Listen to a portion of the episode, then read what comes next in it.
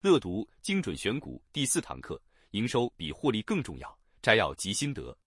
章节摘要：一、长期下来，基本面的确会带动股价，而对科技来说，最重要的基本面资讯就是营收，营收还是营收。二、能持续创造超过百分之二十营收或主要客户指标成长的公司，都有可能提供很好的报酬，而其几乎不受短期获利能力展望的影响。这就是百分之二十营收成长法则。三，你可以找出连续四到六季都创造超过百分之二十营收成长的公司。四，能够持续执行营收成长曲线方案的公司，而且营收成长也加速，那么股价就有可能超越大盘。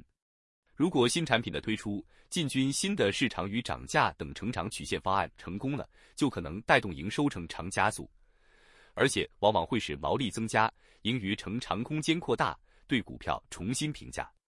五、投资科技股要赚钱，并不表示你要忽略企业获利。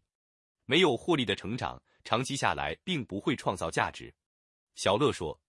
作者在第四堂课强调了企业营收成长的重要性，尤其是那些营收能够持续成长百分之二十、长达四到六季以上的公司，会是投资人值得关注的对象。高营收成长的公司。反映其市场机会大，产品创新有成，具有吸引人的价值主张以及厉害的经营团队，这四大因素就会推动公司不断地造在股价评价的升高。不过，小乐这边也要提醒大家，营收高成长的公司也有可能被市场过度吹捧而出现高幅度的溢价，